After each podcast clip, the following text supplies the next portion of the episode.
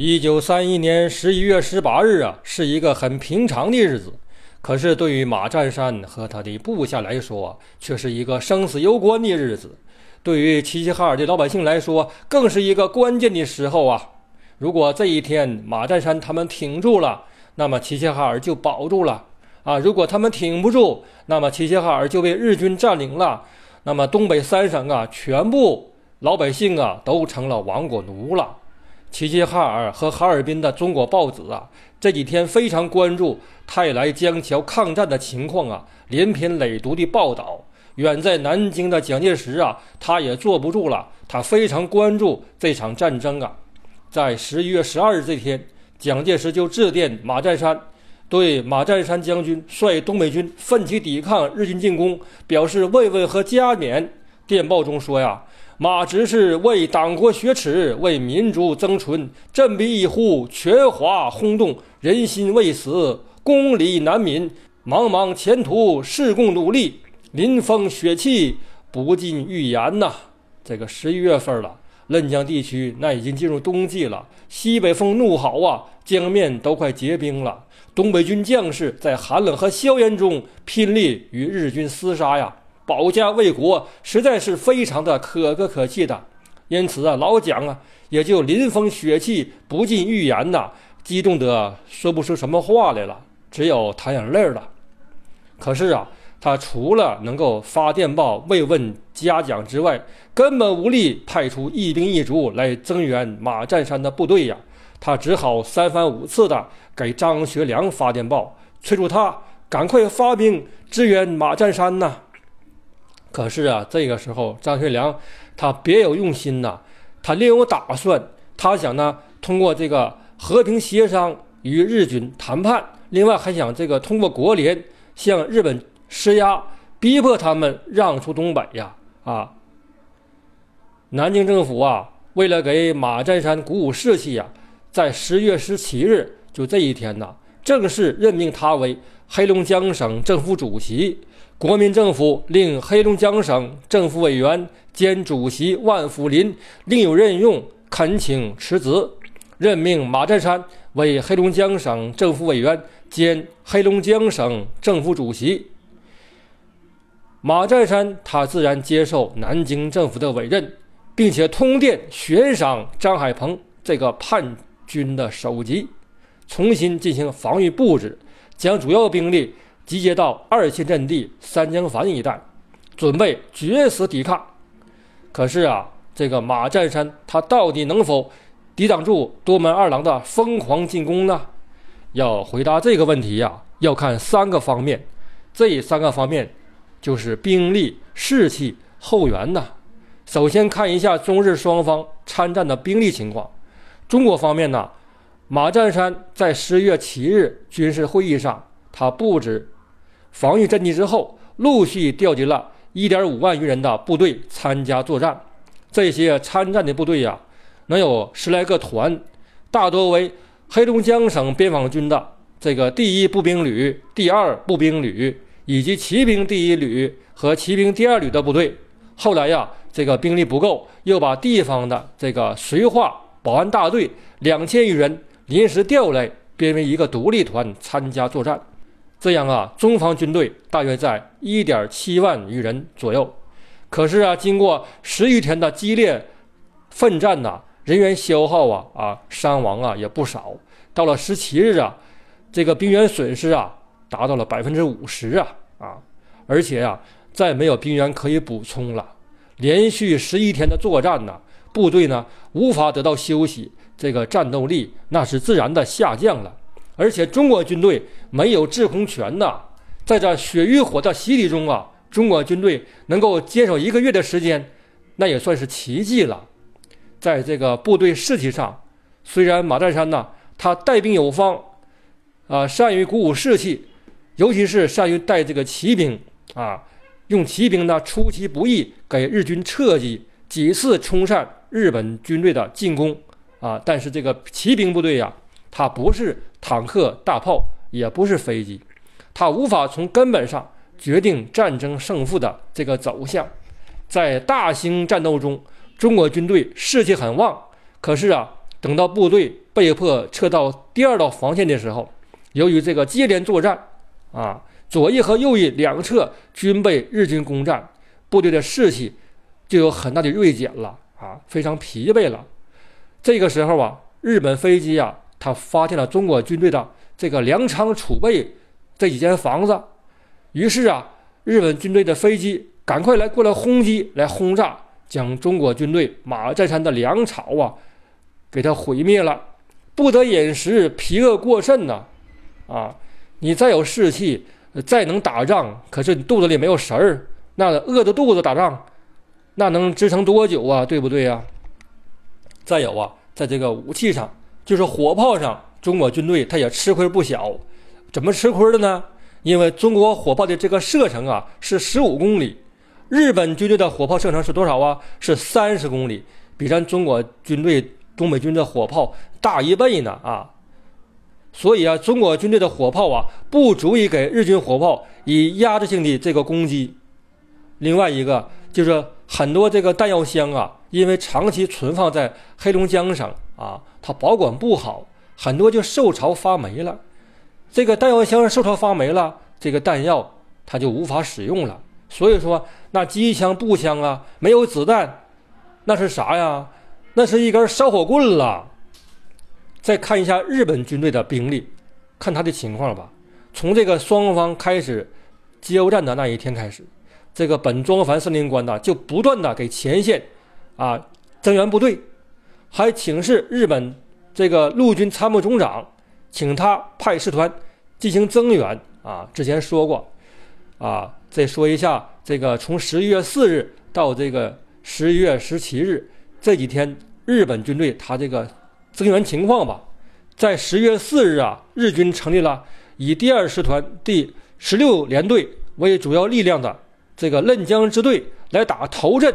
进攻江桥，啊，日军呐，一个师团呢，一般有两个步兵连队，啊，另外还有这个步炮兵这个中队，还有这个野炮中队，啊，还有工兵，还有医院，啊，还有骑兵，啊，这样一个师团。日本这个师团呢，就跟中国当时国民党军的那个师是差不多的，但是它这个配备啊，武器配备、人员编制非常合理。很科学啊，很有效啊，战斗力那很强了，嗯，一般呢，一个步兵连队啊，下边有四个步兵大队啊，一个步兵大队下边有四个步兵中队。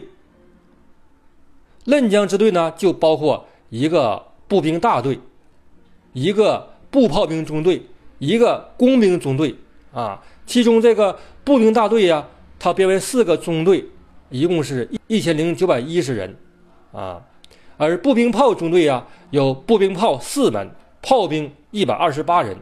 步兵炮啊，是什么武器呀？是一种轻便武器啊，它不是山炮。要说一下啊，步兵炮不是山炮，步兵炮呢也叫九二式步兵炮，在当时日本的三十年代广泛使用的一个陆军的资源武器。啊，它的炮高呢是六十二厘米，它是一种非常灵活、机动的一个进攻性武器。它那个拆卸之后啊，可以用这个马能够拉着，能够驮着啊。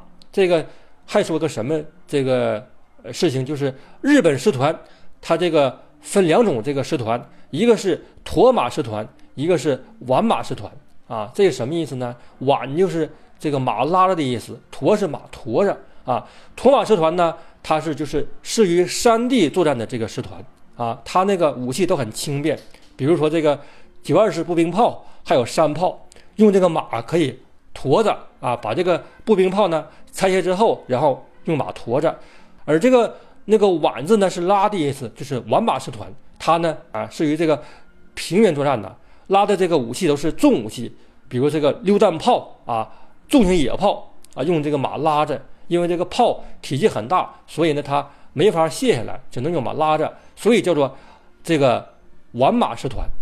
在十月五日啊，本庄繁又根据战场需要又增援了啊，派来了第二十九联队的一个步兵大队和第十六联队的一个步兵大队，一共是两千二百余人投入到江强作战。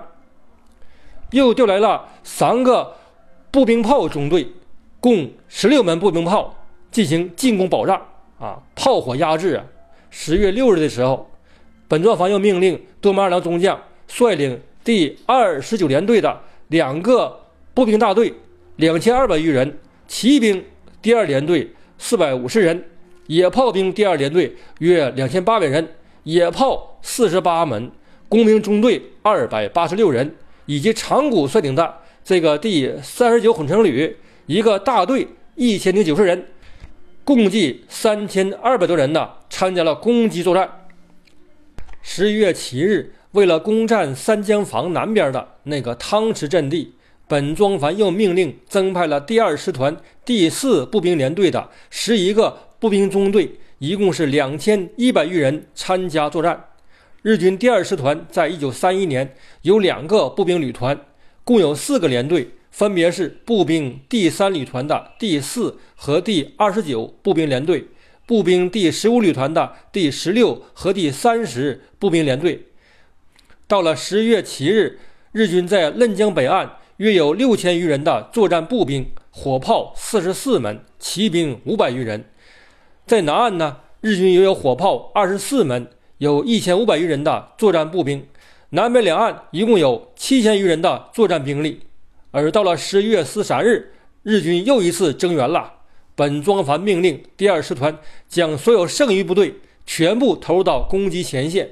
所以呀，多门二郎调集了本师团的第三十联队的三个步兵大队，一共是三千二百余人，和第十六联队的一个步兵大队一千余人参战。可见呐。在十月十三日这一天，日军的增援部队就到了六千五百余人。当然呢，从中日双方开战到现在，日军也因战争损耗，他也减员呐，啊，他也是他也不是机器人啊，他一打也死，对不对？但是啊，这个减员的数量不会超过百分之三十，百分之三十啊，那都是我的高估了。按照中日双方全面抗战爆发之后。国民革命军的那些正规部队和日军华北派遣军的那些师团，他们的战斗力相比较，中日双方的战力呀，应该是六比一，啊，就是中国军队用六个人呢，能抵日本军队一个人啊。而在一九三一年的东北地区，面对不利的气候条件啊和这个地地理环境，中日双方的作战能力呀，也不会降到四比一。就是说，东北军四个人呢，能够顶到日本一个步兵啊，四比一这样一个比例。从这个比例来看呢，日军在三江防和这个江桥、大兴等地的作战中，伤亡的数量应该在四千五百余人左右啊，不会超过五千人。所以呀，后来很多资料都宣传说，东北军呐消灭日军六千余人呐，那是扯淡啊啊！综合我前面介绍的情况，从十月四日到十月十三日，日军增兵的情况，日军为了打赢这场战争啊，占领齐齐哈尔，一共在此次作战中投入了兵力接近三万人。经过战争减员呐，到了十月十八日啊，日军步兵的有生攻击力量应该在两万四千余人左右。而到了这一天呢，中方的军队啊，这个守军有效作战步兵。只剩下不到九千人的样子了，所以胜败的局面已经很明朗了。可是爱国将军马占山他的抵抗行为啊，虽败犹荣啊！一九三一年十一月十八日凌晨三点呐，日军各部攻击部署都已经到位了。早上六点三十分的时候，日本的飞机和大炮连续向三江防。一带的中国阵地轰击一个小时啊，东北军呢也以火炮还击，无奈中方火炮射程不够，无法压制对方啊。这一个小时那真是地动山摇啊！一个小时的这个饱和轰炸，使中国军队的阵地呀损失严重啊。到了八点之后，日军大量步兵在坦克掩护下，开始向中国军队阵地发起猛攻。马占山将军亲临前线指挥作战。九点二十分，多门二郎命令预备队增援进攻部队。到了上午十点，马占山部队虽然浴血抵抗，但是无法固守阵地，伤亡严重，无法补充，并且弹药不足啊！马占山只好下令部队后撤到昂西一带最后的阵地，组织防守吧。十点三十分，守军左翼部队阵地小青屯失守，部队怯战怯退，退到了红旗营子、榆树屯一带继续抵抗。这一带呢是第三道防线了。日军的大批部队向三间房阵地发起猛攻，守军袁崇古、张殿九两个旅奋起抵抗。可是到了下午两点钟，日军第三十九混成旅的一个连队从西侧三家子投入战斗，从侧面进攻三间房。这样啊，守军这个两面受敌了。下午三点钟，本庄繁又命令飞机十二架、坦克十二辆来助战。并集合全部的炮兵部队攻击马占山守军的全部阵地，将阵地悉数摧毁了。中国东北军伤亡过半，没有任何一支中国军队前来援助和换防，一支孤军作战，全军覆灭的局面就在眼前了。蒋介石连发电报慰问嘉奖，也不当事儿啊。在这样严峻的形势下，马占山将军。决定撤出战斗，脱离战场吧。他向齐齐哈尔的父老乡亲们通电谢罪，带领部队放弃阵地，向海伦和伊兰地区转移了。一九三一年十一月十八日夜，日军多门二郎中将率领部队占领了三间房阵地，攻下了昂西。这个昂西呀，就是中东铁路的一个车站。十一月十九日早上，多摩二郎中将派出了一个连队的兵力，就攻占了黑龙江省的省城齐齐哈尔了。这样的话，江桥抗战就结束了。马占山将军呢，在海伦又成立新的政府了，将这个省政府、省会移到了海伦来办公了。日军对他不断的进行进攻围剿，他就在中苏边境坚持抗日活动。后来呀。他情况很危险，条件很艰苦，这个部队呢大批减员，于是呢他就和日本进行谈判啊。后来呀，经过谈判呢，他来个曲线救国，在一九三二年二月，他乘着日本军用飞机就到了沈阳，做了满洲国的军政部长了。看来呀，这个抗日英雄投敌了。可是当时情况下，这个张学良他不抵抗，他的手下。很多这个将领和军官呐，还有这个政府官员全投敌了。比如说张海鹏啊、张景惠啊、这个西洽，还有荣臻，他们都投敌了啊。这个马占山呢，他毕竟在江桥抵抗日本进攻一个月时间呐，现在他投敌了呢，也是一个无奈之举。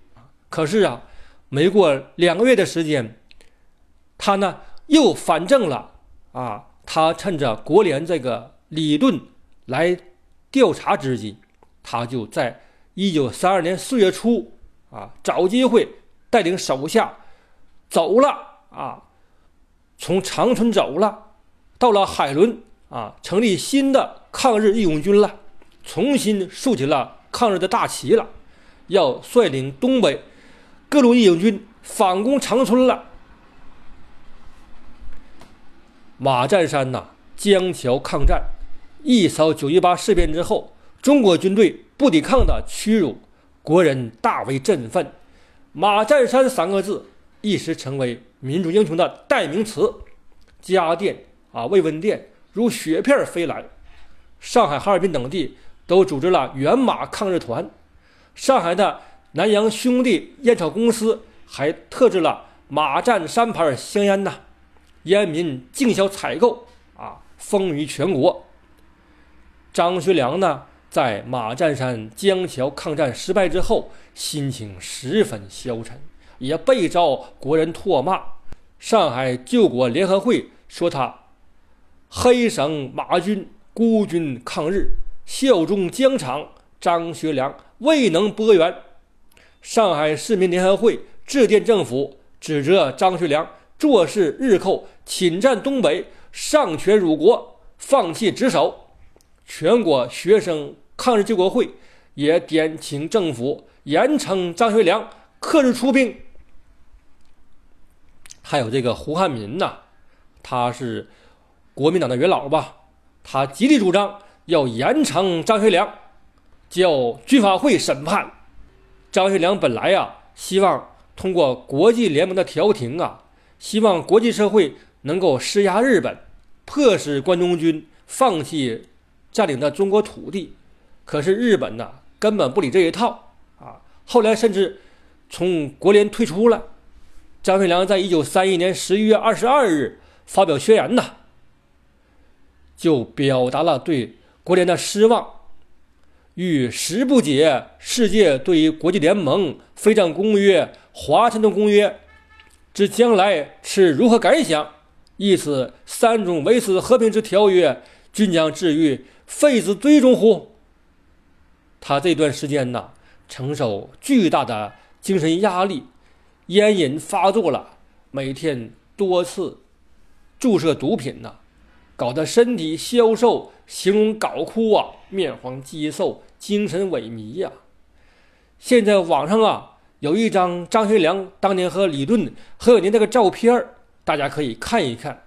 那上面的张学良啊，非常消瘦，留着长发，胡子很长。啊，和这个一九三零年九月十八日的时候，那真是判若两人呐。